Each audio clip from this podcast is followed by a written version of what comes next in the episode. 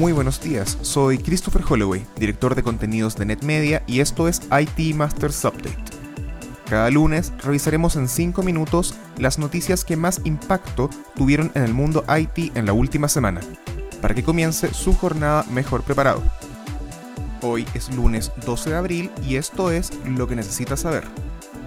La firma de análisis Gartner proyectó esta semana un incremento de 8.4% en el gasto en tecnologías de la información a nivel global, comparado con 2020. La cifra ascenderá a 4.1 billones de dólares, o trillions como se contabilizan en el vecino país del norte. Un hallazgo sorprendente al que llegó el análisis fue que el gasto principal en este crecimiento no provendrá del departamento de informática, sino de otras divisiones del negocio, y que será cobrado como costo de ingreso o como costo de los bienes vendidos. El vicepresidente de investigación de Gartner, John David Lovelock, destacó que tecnologías de la información ya no soporta las operaciones corporativas como solía hacerlo, sino que es ahora un jugador esencial en la entrega de valor al negocio. Esto no solo mueve a IT desde un rol de back office hasta la primera fila del negocio, también cambia la fuente de financiamiento desde un gasto general, que debe ser mantenido, monitoreado y a veces reducido, hacia un elemento que dirige la obtención de ingresos, detalló Lovelock. Pero aún tomando en cuenta este cambio, se espera que todos los segmentos IT crezcan durante este año.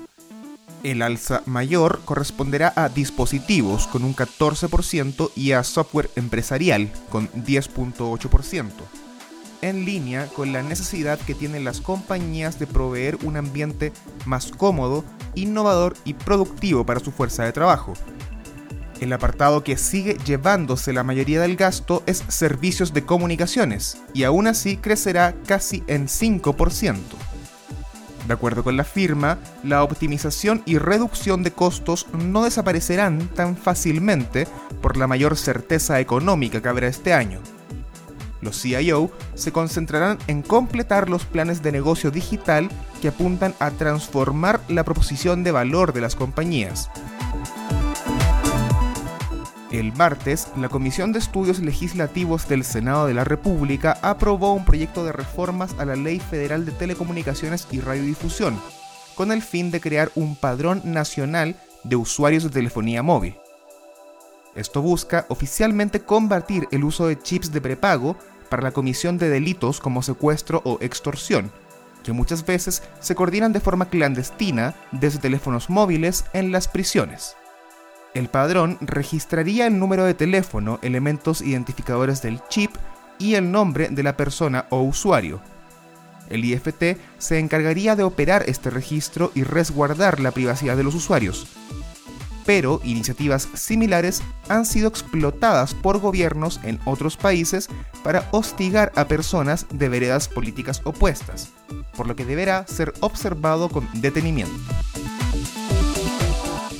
Y sigue la polémica con Alibaba, luego de que la entidad reguladora de China decidiera imponerles una multa de 2.750 millones de dólares por abusar de su posición dominante en el mercado durante años. La medida inaugura una nueva época en el trato de China hacia posibles monopolios, una en que ni siquiera el hombre más millonario del país y fundador de Alibaba, Jack Ma, está a salvo si bien se baraja la tesis de que la decisión también tuvo que ver con una crítica a los reguladores que deslizó Jack Ma hace unos meses, lo cierto es que la investigación arrojó pruebas difíciles de refutar para el caso de monopolio. Eso fue todo por esta semana. Les recordamos suscribirse a IT Masters Update en su servicio de noticias y podcast favorito. Nos encontramos en iTunes, Spotify y Stitcher. Hasta la próxima.